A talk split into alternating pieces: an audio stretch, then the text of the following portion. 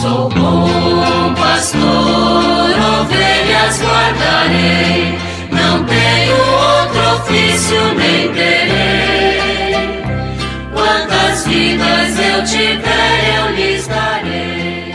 Muito bom dia, meus amados filhos e filhas, ouvintes de nossa querida Rádio Olinda. Continuemos com a nossa catequese a partir do Catecismo da Igreja Católica, na terceira parte, tratando da vida em Cristo, e no capítulo terceiro, a salvação de Deus, a lei e a graça. Estamos no oitavo mandamento da lei de Deus, não levantar falso testemunho contra o teu próximo, conforme Êxodo 20, 16.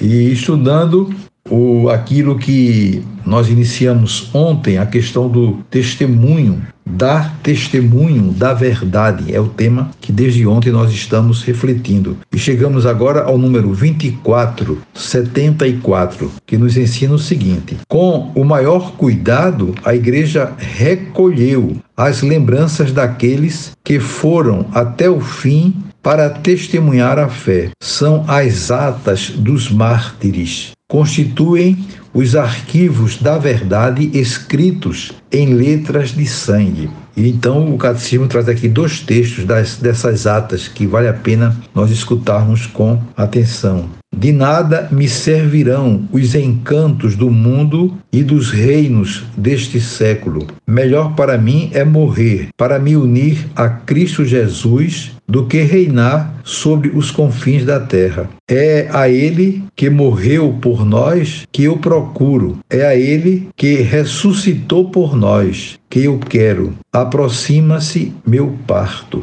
Depois tem um segundo texto que nos diz o seguinte: Eu vos bendigo por me ter julgado digno desse dia e dessa hora, digno de ser contado no número dos vossos mártires. Guardastes a vossa promessa. Deus da fidelidade e da verdade. Por essa graça e por todas as coisas, eu vos louvo, vos bendigo e vos glorifico pelo eterno e celeste sumo sacerdote Jesus Cristo, vosso Filho bem amado por ele que convosco está e com o Espírito vos seja dada a glória agora e por todos os séculos. Amém.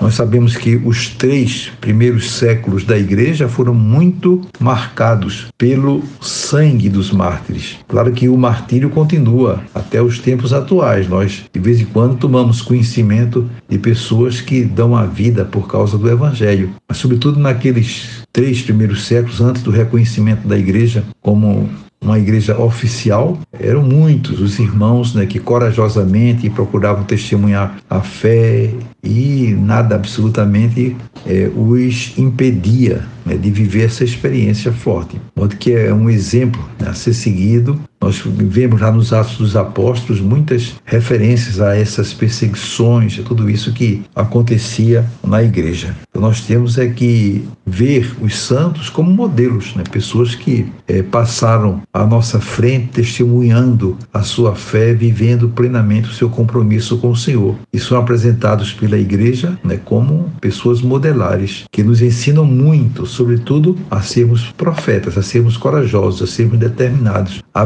vivermos plenamente aquilo que nós acreditamos como verdade absoluta em nossas vidas. É Deus né, que dá sentido à nossa vida. Somente Ele poderá realmente nos proporcionar a verdadeira alegria que em Deus nós encontramos. Não existe outra alegria no mundo que possa ser comparada à alegria em Deus. O mundo nos oferece momentos de alegria, mas a alegria permanente, esta nós encontramos em Deus. Por isso a nossa fidelidade ao batismo, por isso a nossa fidelidade à comunidade. Desde o batismo que nós entendemos que somos inseridos numa comunidade. E nessa comunidade, portanto, que devemos viver nos ajudando mutuamente, nos encorajando, para que nada absolutamente atrapalhe o nosso vigor espiritual, que sejamos sempre determinados a viver a palavra de Deus. Desejo a todos vocês um dia maravilhoso. Amanhã, se Deus quiser, voltaremos a nos encontrar e sobre todos e todas venham as bênçãos do Pai,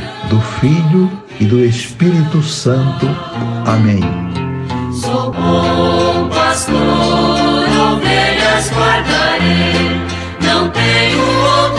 Ovelhas